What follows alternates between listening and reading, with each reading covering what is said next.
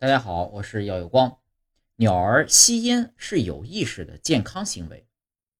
鸟巢里的烟头，有些鸟呢会用烟头来筑巢。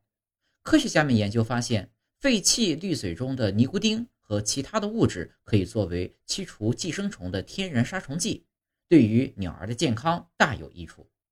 那么问题来了。鸟巢里的烟头是因为街上烟头太多，鸟爸爸、鸟妈妈无意中淘来的呢，还是因为鸟儿意识到烟头的消毒功效而刻意搜集来的呢？